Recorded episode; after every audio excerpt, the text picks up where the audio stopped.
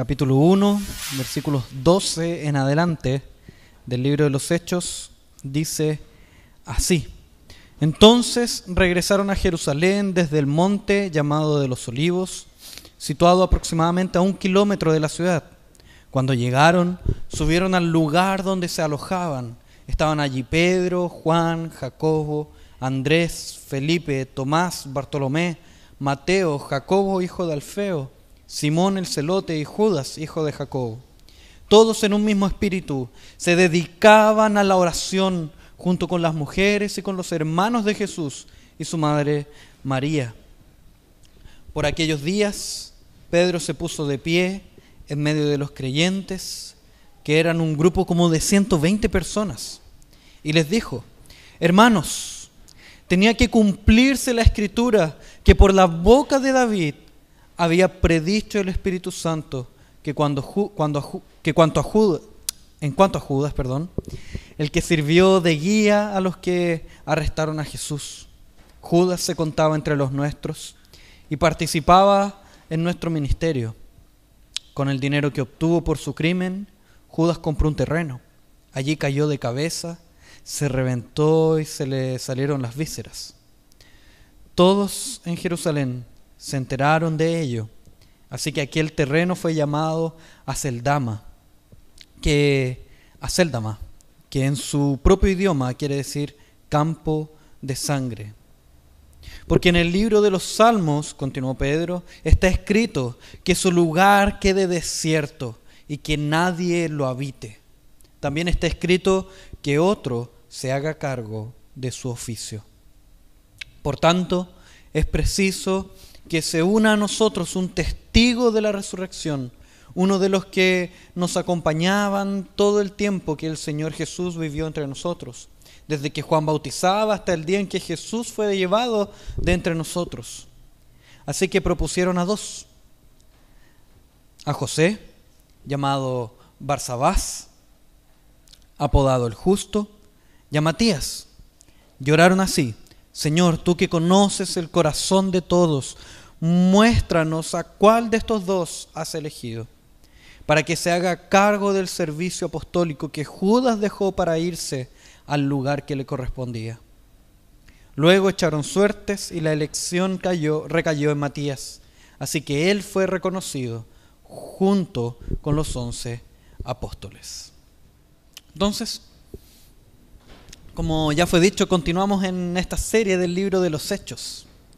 Eh, nuestro anhelo es que Dios pueda guiarnos a ser testigos de una misión, a ser testigos de la misión de Cristo de rescatar a su pueblo. Y es por eso que nosotros en los primeros versículos del libro de los Hechos vimos cómo Lucas le explica al receptor de este texto, del libro de los Hechos, cuál era el propósito, el contenido de este libro. Entonces, para eso Lucas primero le explica cuál era el contenido del libro anterior. El libro anterior a los Hechos es, escrito por Lucas, el Evangelio de Lucas. El, libro que antes eh, de Lucas escribir el libro de los Hechos, el libro escrito por él, es el Evangelio de Lucas. ¿Ya?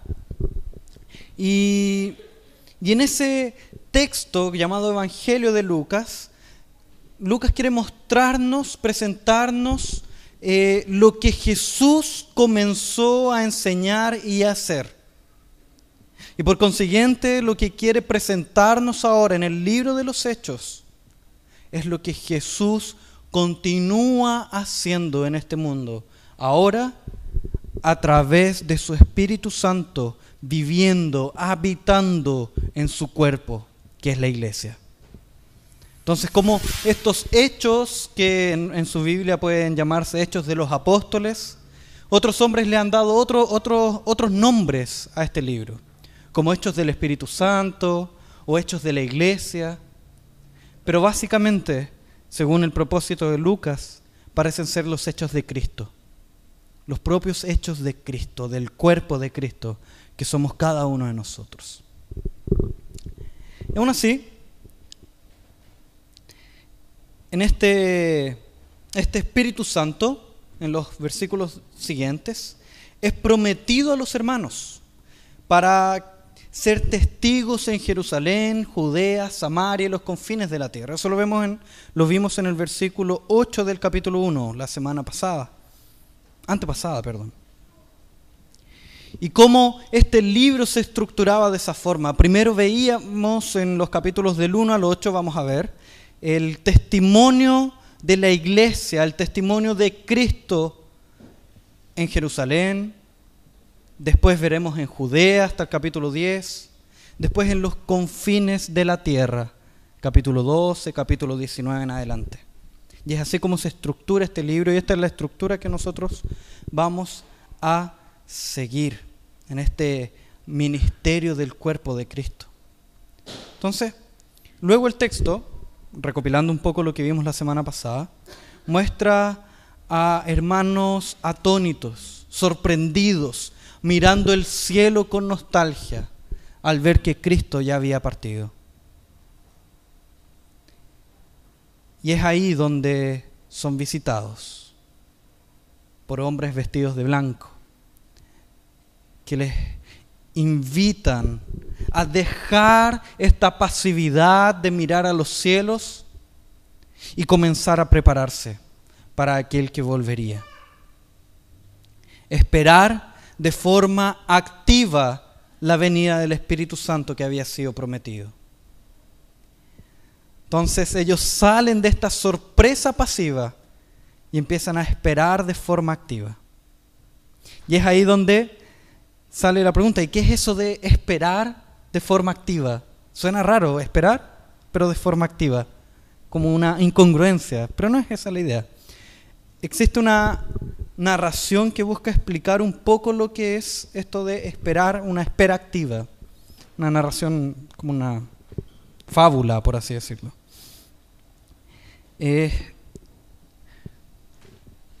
Cuando uno tiene un barco, por así decirlo, cuando uno piensa en aquellos que tienen barcos, porque creo que aquí ninguno tiene, yo no por lo menos, entonces pensamos en estas personas que tienen barcos y ellos preparan las velas mucho antes de que el viento aparezca.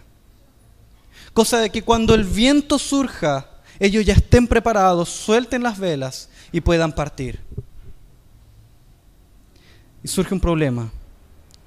Si ellos esperan el viento a llegar y recién ahí preparar sus velas, entonces cuando terminen de preparar todo esto, ya el viento habrá pasado y no lo habrán aprovechado.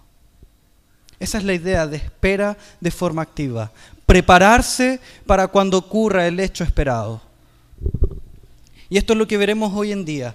Cómo nosotros podemos prepararnos para ser testigos de la obra de Cristo. Esto es lo que quiere el texto mostrarnos, cómo nosotros en esta misión de testificar la obra de la cruz de Cristo, nosotros podemos prepararnos cuando llegue el momento. Entonces, ¿cómo prepararnos para testificar de esta obra de Cristo? Primero, orando en unidad. Luego, mirando el mundo con las escrituras. Y también llamando a otros testigos. Entonces, ¿a qué se refiere esta idea de orando en unidad? ¿Cómo es que nosotros nos preparamos para la misión de testificar? Orando en unidad. Primero debemos entender un poco qué es ser un testigo. Cómo nosotros vamos a orar para ser testigos sin saber lo que es un testigo, lo que era un testigo para estos hombres. ¿Qué se le estaba pidiendo a estos apóstoles cuando se les dice que deben ser testigos, testificar en Jerusalén, Judea, Samaria y los confines de la tierra? Esta palabra es una palabra muy antigua y se parece mucho a la palabra mártir, porque el Nuevo Testamento fue escrito en griego. Y la palabra que se usa para hablar de testigo es martireo, martireo. Entonces uno piensa y dice, ah, se los estaba llamando a morir, básicamente. Pero no es tanto eso. Porque las palabras como muchos de ustedes saben, a lo largo que va avanzando el tiempo, van cambiando de sentido. Van tomando nuevos sentidos para sí, nuevos significados. Y en este tiempo, la palabra martireo o testificar no significaba morir. Como hoy en día la palabra mártir implica inmediatamente la muerte. El testigo era básicamente aquel que recibía, observaba, veía algún evento y testificaba de aquello. Era aquel que declaraba lo que había visto y oído. Simplemente así. Y con el paso del tiempo, los cristianos adoptaron esta idea de testificar, de hablar de aquello que habían visto y oído. Solo que ese mensaje que ellos habían visto y oído, esa obra que ellos habían visto y oído, era la obra de Cristo. Y esto genera repulsión de parte de aquellos que odian el Evangelio. Y es a partir de ese momento que el Evangelio, los cristianos comienzan a ser perseguidos. Y es con ese paso del tiempo que esta palabra gana la idea de muerte. Muerte por causa de un testimonio. Pero estos hermanos que reciben este mensaje a testificar, aún no tenían ese sentido para ellos, de morir, pero sí el de hablar constantemente aquello que habían visto y oído. Entonces, así alguien, por así decirlo, a modo de ejemplo, alguien que está presente en un accidente, y, ve cómo todo esto ocurre y, se, y suceden los hechos, este después debe testificar y decir exactamente cómo todo sucedió. Entonces, es importante comprender esto, súper importante, porque con regularidad nosotros hemos romantizado, hecho más romántico el relato bíblico en varias secciones de la palabra nosotros hemos visto de forma romántica y hemos perdido riqueza del texto por causa de eso. Y eso es algo que ha ocurrido con este texto. Este es uno de esos casos. Si bien es verdad que hermanos han sufrido la muerte por causa de la predicación del Evangelio, y la Escritura está llena de hermanos que han sufrido la muerte por causa del testimonio de la cruz de Cristo, como Esteban, como los hermanos de las iglesias de Apocalipsis, como hermanos de otras iglesias han sufrido prisiones, como el apóstol Pablo, han sido arrojados en, como dice la historia, en ollas con aceite hirviendo, como el apóstol Juan ya han sufrido la muerte como tantos otros. Si bien eso es verdad, eh, nosotros debemos entender que fueron ellos los que le dieron este sentido de muerte por causa del testimonio. De ahí viene la idea de mártir. Entonces,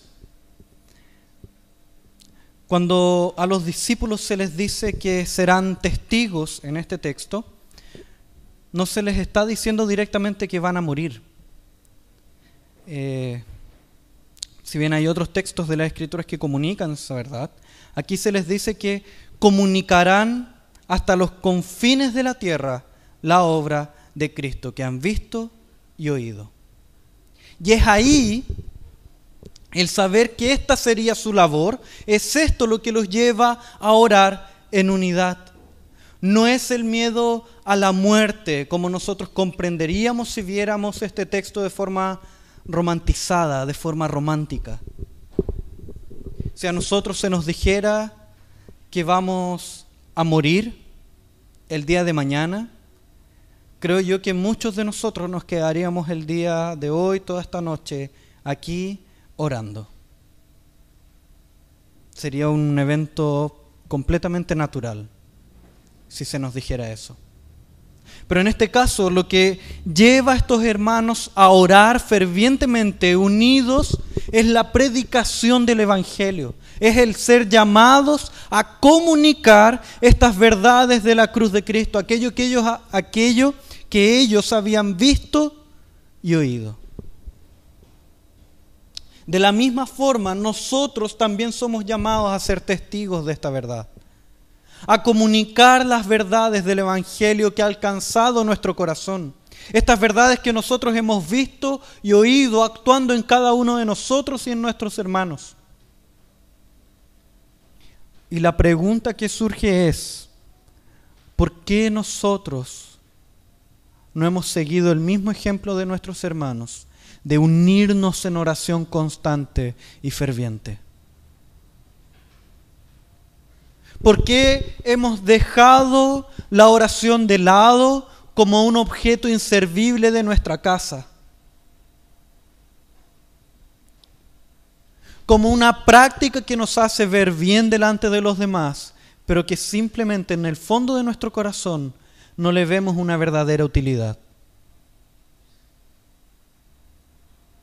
¿Por qué hemos transformado esta oración que nuestros hermanos apóstoles veían como completamente necesaria y unida a la labor del evangelismo como algo completamente innecesario?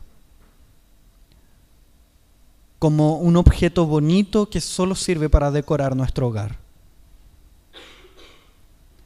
Hemos dejado la oración de lado. En el fondo de nuestro corazón creemos que es inútil y esa es una verdad que nos entristece, que debería entristecernos.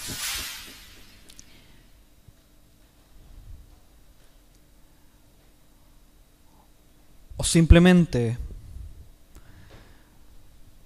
puede ser que tampoco estemos tomando en cuenta el llamado a ser testigos.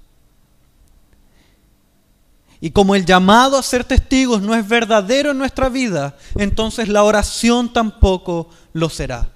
Y si la oración tampoco es verdadera en nuestra vida, entonces, ¿para qué ser unidos como un cuerpo?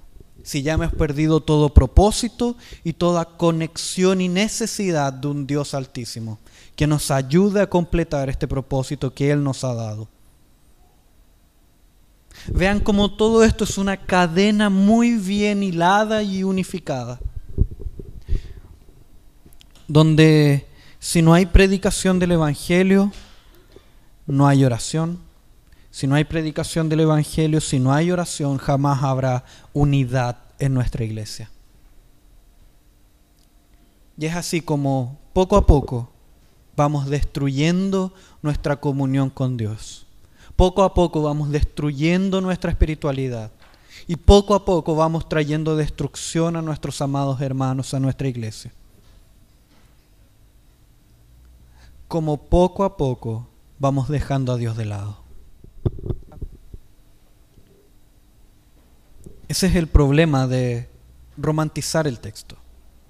Perdemos perlas maravillosas que sirven para aplicarlas en nuestra vida y amar más a Cristo. Al final, si nosotros decimos que eh, esta oración nace de un miedo a la muerte, de una muerte cercana, por causa de la persecución, al final de cuentas diríamos, este texto no se aplica a nuestra vida. Porque hoy en día nosotros no estamos siendo perseguidos. No hay personas encarceladas por causa de la predicación del Evangelio. No hay personas que están siendo asesinadas o encarceladas porque entregaron un, folleto en la calle. Entonces, ¿para qué se aplica este texto a mi vida?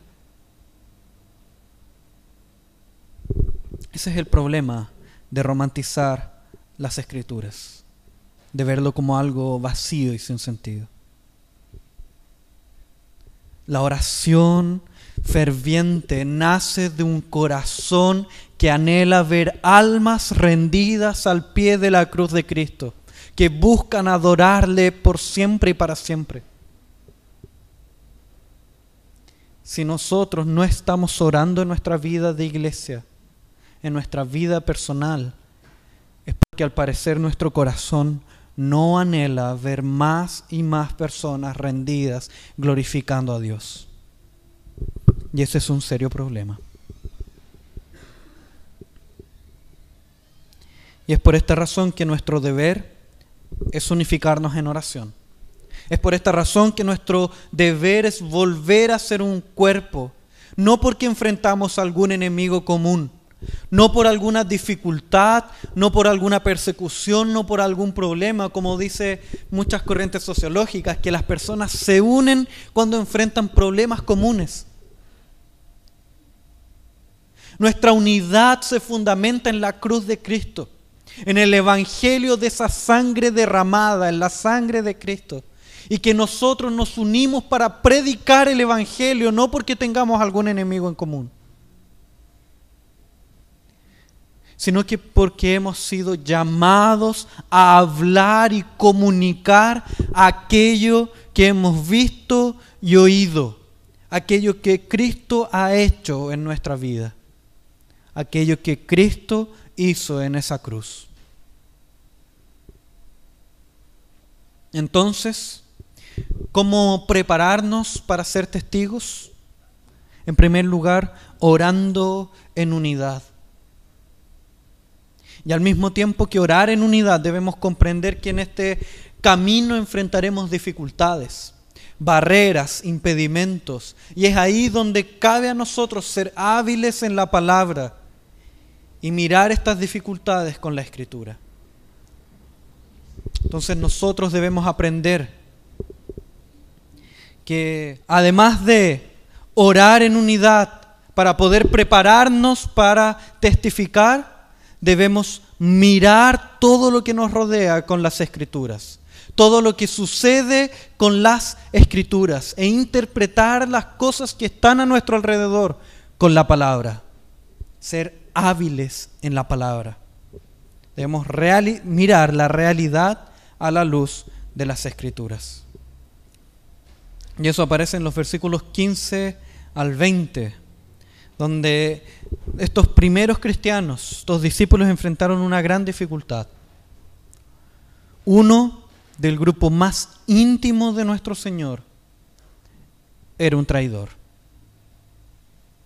Nosotros sufrimos a lo largo de nuestra vida, ya sea en el trabajo, sufrimos por causa de personas que nos traicionan, ya sea en el lugar de estudios o incluso en la familia y en la iglesia. Sufrimos traiciones de parte de personas que jamás lo hemos imaginado, que jamás lo hubiéramos pensado. Y es difícil enfrentar esas situaciones.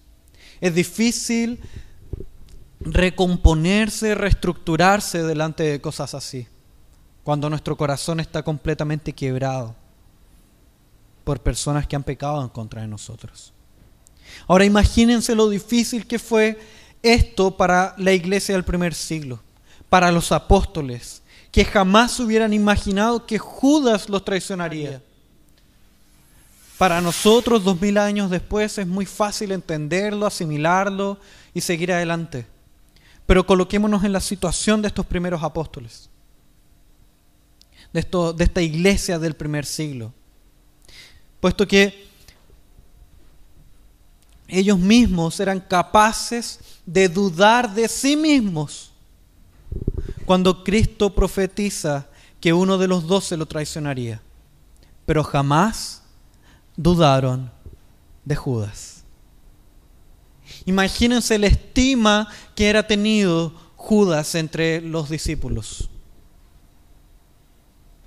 Y aún así sufrir esta traición debe haber sido terrible para los discípulos.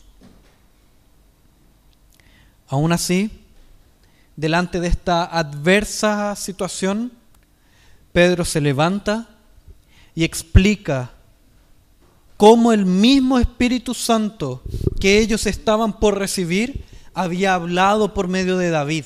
Eso en el versículo 16. Y les muestra a los demás apóstoles cómo todo estaba expresado, escrito en la palabra de Dios. Todo se enmarcaba en el perfecto plan de Dios. Cómo Dios controla y controlaba absolutamente todas las cosas a su voluntad incluso al hijo de perdición, incluso al propio Judas. Pedro muestra a los discípulos cómo esta situación horrible era necesaria para que la escritura se cumpliera, para mostrar el poder, el dominio y la gloria del Dios viviente. que el destino de cada uno de los pasos de Judas estaba escrito, estaba siendo guiado por las manos de Dios. Estaba en el plan perfecto de Dios. Ahora resta tomar decisiones. ¿Qué hacer con esta silla vacía? Esta silla entre medio de, de los doce apóstoles. ¿Qué hacer con este espacio vacío? Nuevamente Pedro, mirando esta situación horrible, con las escrituras, él dice, que otro se haga cargo de su oficio. Versículo 20. Entonces nosotros podemos enfrentar grandes dificultades en el camino del testimonio de Cristo, incluso traiciones de quien menos lo esperamos. Pero para, para, poder prepararnos para la misión de ser testigos de la obra de Cristo que hemos visto y oído, es que debemos mirar cada una de estas aflicciones, cada una de estas situaciones, cada uno de los problemas que enfrentamos, cada una de las barreras que se nos presentan e interpretarlas con la escritura, interpretarlas con la palabra de Dios. Y es, es aquí donde muchas veces nosotros hemos fallado como cristianos. Una de las tantas áreas en las que fallamos como cristianos donde buscamos interpretar lo que, lo, lo, que nos sucede, lo que ocurre en nuestra vida, lo que ocurre en el mundo, por medio de filosofías modernas, por medio de lo que dice el último sociólogo, por medio de lo que dice el último psicólogo de moda, el último método de crianza de hijos, la nueva forma de marketing, en vez de buscar en la palabra de Dios la respuesta a nuestra vida, a estas situaciones. Hemos dejado de ser el pueblo de la palabra. Entonces, ¿cómo prepararnos para ser testigos? Primero, orando en unidad, mirando con la palabra, mirando el mundo con las escrituras, pero también llamando a otros a ser testigos. Los versículos 21 al 26 nos muestran esta verdad. Cómo luego de ver esta silla vacía y al ver las dificultades a la luz de la escritura y cómo enfrentarlas, han tomado una decisión. Con la misma palabra de Dios han llegado a una decisión. Teniendo la escritura en sus manos y en su corazón, han decidido obedecer la voluntad de Dios expresada en la palabra de Dios, ya que debían prepararse para recibir el Espíritu Santo y ser testigos hasta los confines de la tierra, necesitan llamar a alguien que haya visto y oído las maravillas de Cristo. Alguien que pueda ser un testigo. Alguien que pueda testificar este, este gran acontecimiento que había ocurrido. Al observar las prácticas de nuestro tiempo, de la iglesia moderna, cabe en este momento hablar un poco sobre la voluntad de Dios. Hoy en día existe una necesidad casi enfermiza por conocer la voluntad de Dios para nuestra vida. Es común oír, hermanos, decir, necesito conocer la voluntad de Dios para mi vida en esta situación o en esta otra situación. Lo que en estricto rigor no está mal. El problema es lo que quieren decir con esta frase. Ellos básicamente quieren una forma de alejarse de toda responsabilidad que caiga sobre ellos. Buscan escuchar de alguna forma extraordinaria cuál es la decisión que deben tomar en determinado momento. La voluntad de Dios que quiere ser conocida por la iglesia moderna, por el cristianismo moderno, no se está refiriendo a la voluntad de Dios expresada en la palabra de Dios. Se refiere a una voluntad oculta, este cristianismo moderno se pregunta, ¿cuál es la voluntad de Dios si debo comprar este auto o el otro? ¿Si debo comprar una casa o no? ¿Si debo cambiar a mis hijos de colegio o no? ¿Si debo quedarme con los billetes que encontré en la calle o no? ¿Debo tener un noviazgo con tal o cual persona? ¿Debo casarme con tal o cual persona? Y busca tener acceso a esas decisiones de Dios por medio de eventos extraordinarios y no por medio de el vivir de forma bíblica. Buscan algo rápido, simple y que no requiera de ellos responsabilidad en la toma de decisiones. Esa es la iglesia moderna.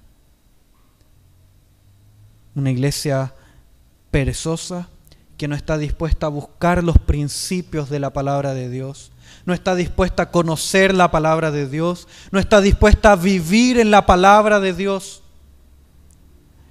no está dispuesta a enfrentar dificultades. Como dirían por ahí, parece una iglesia millennial, una iglesia que no está dispuesta a asumir responsabilidades, que no está dispuesta a vivir de forma madura en la palabra de Dios. No está dispuesta a vivir de forma bíblica.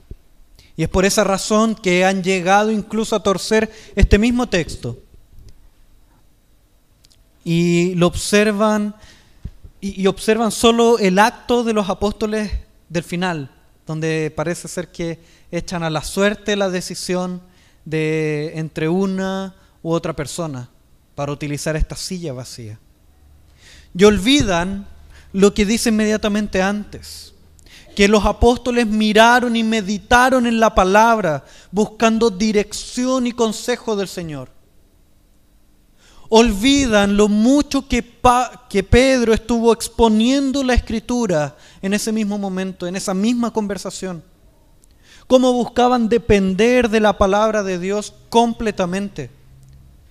Cómo la decisión de llenar esa silla vacía nace de la propia palabra.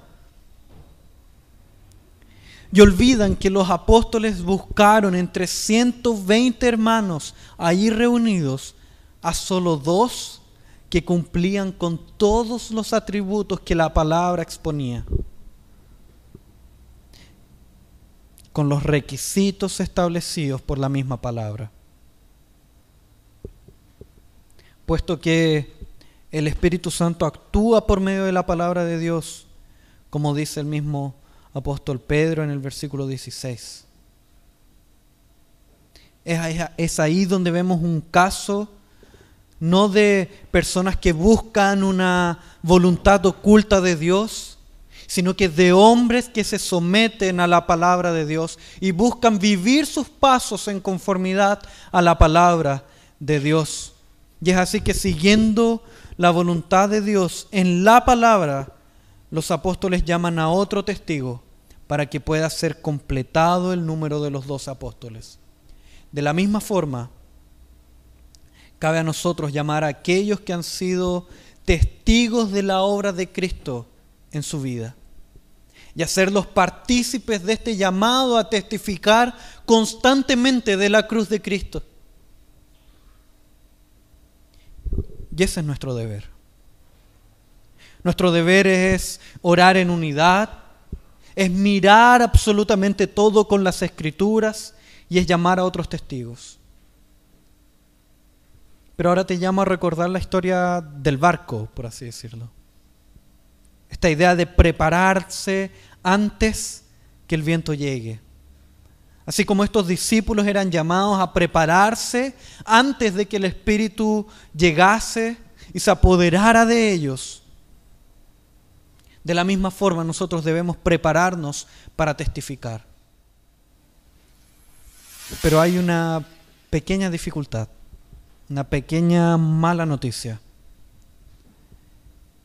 el viento ya está soplando. El viento ya está soplando. el Espíritu Santo ya ha venido. El Espíritu Santo ya ha alcanzado tu corazón. El Espíritu Santo ya mora en ti.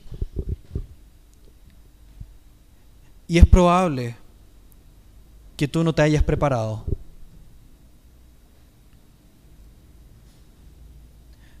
Pero también deja darme, darte algunas palabras de aliento.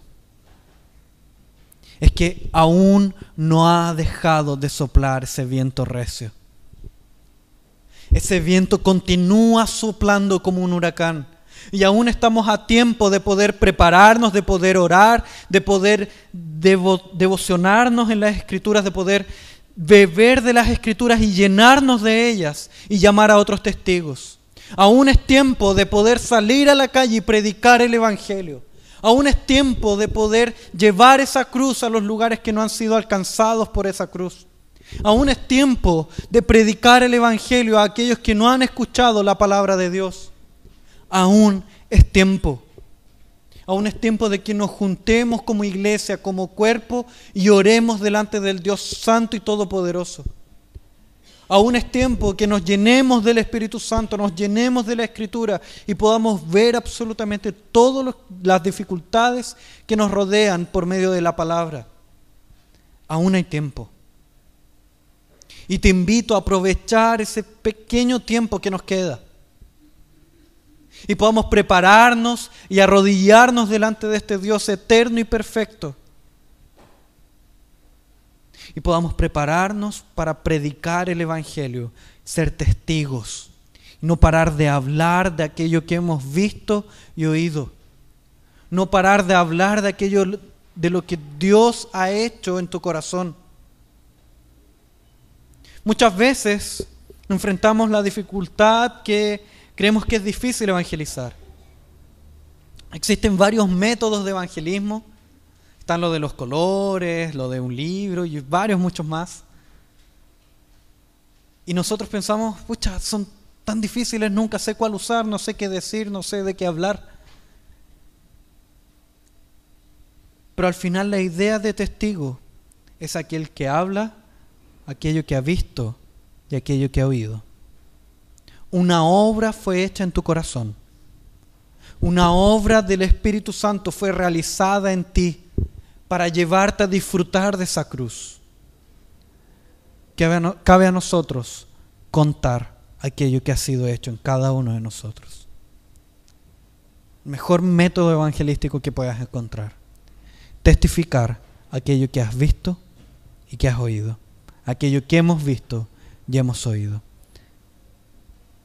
Oremos para que Dios nos ayude a continuar preparándonos orando, mirando a través de las escrituras y llamando a otros testigos. Oremos.